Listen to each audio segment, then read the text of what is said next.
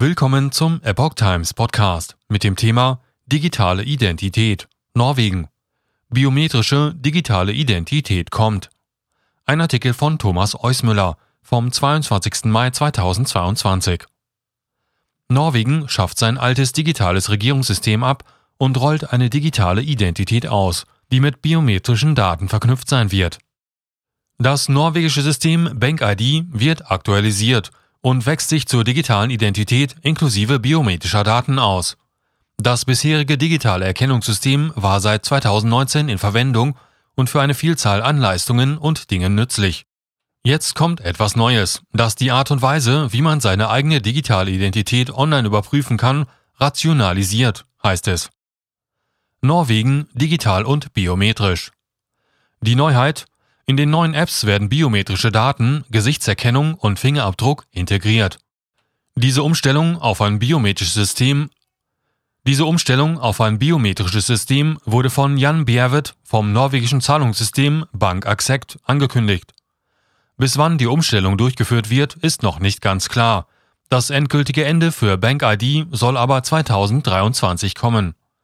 Mehr als 4 Millionen Norweger, mehr als 80 Prozent der Bevölkerung, nutzen aktuell die sogenannte Bank-ID, viele davon täglich.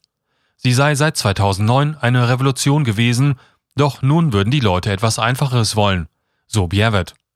Es ist tatsächlich nur noch ein kleiner Schritt zur digitalen Gesellschaft für Norwegen. Bank-ID wird beim Online-Kauf benötigt. Für Arzttermine auf der Webseite des norwegischen Gesundheitsministeriums kann man dann auch gleich die eigenen Impftermine einsehen. Steuerabrechnungen, Bezahlung von Verwaltungsstrafen oder Autoverkäufe kann die gegenwärtige Bank-ID freiwillig genutzt werden. Schon das bisherige System sei ein Digital-ID-System gewesen, schreibt der schwedische Journalist Peter Emanuelsen. Einfach ausgedrückt, die digitale Identität ist in Norwegen weit verbreitet, schreibt er. Der neue Schritt ist nun die Verknüpfung der digitalen Identität mit biometrischen Daten. Auf die Bank-ID kann auch per SMS zugeschickten Code bekannt als TAN, zugegriffen werden. Dieses System soll aber schrittweise abgeschafft werden. Ersetzt wird es durch Apps, die Gesichter und Fingerabdrücke erkennen. Auch ein Passwort dürfte notwendig sein. Bei der Unterzeichnung von Verträgen oder anderen Situationen, die zusätzliche Sicherheit erfordern, müssen Sie weiterhin ein persönliches Passwort verwenden. So Bjervet von Bank Accept. Politische Priorität. Praktikabler sei das neue System weil der Login dann nur noch 10 Sekunden statt bisher 30 Sekunden dauern würde. Das sei weitaus bequemer. Die Zeitersparnis macht die Norweger im Tausch dafür noch etwas mehr zum gläsernen Bürger. Emanuelsen analysiert die neue digitale ID in Norwegen so. Wir kommen also an den Punkt, an dem wir nicht mehr nur einen digitalen Ausweis haben, sondern die Menschen auch ihr Gesicht oder ihre Fingerabdrücke benutzen werden, um darauf zuzugreifen.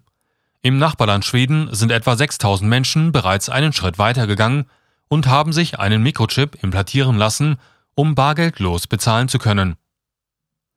Ähnliche Entwicklungen wie in Norwegen sieht man auch in anderen europäischen Ländern. In Österreich wird die Handysignatur, die sich jahrelang bewährt hat, durch ID Austria ersetzt. Anders als die Handysignatur wird ID Austria auch biometrische Daten und eine Smartphone-Registrierung benötigen sehr ähnlich zum norwegischen Vorstoß. TKP berichtete. Wenige Tage nach der Wiederwahl von Emmanuel Macron verkündete Frankreich einen Vorstoß zur digitalen Identität. Die Implementierung neuer Erfassungssysteme der Bürger dürfte hohe Priorität in der europäischen Politik haben. Aktuell laufen alle diese Projekte, von denen es viele mehr in der EU gibt, unter dem Label der Freiwilligkeit. Kritiker und Skeptiker befürchten, dass die biometrische digitale Identität in Zukunft Pflicht werden könnte, um Leistungen, Dienstleistungen oder anderes in Anspruch nehmen zu können. Zum Autor Thomas Eusmüller studierte Philosophie und Sozialwissenschaften, ist freier Journalist und arbeitete früher beim deutschen Online-Radio Detektor.fm, einige Jahre bei zackzack.at sowie für kleinere Zeitungen. Sein Artikel erschien zuerst bei tkp.at unter dem Titel Norwegen Biometrische digitale Identität kommt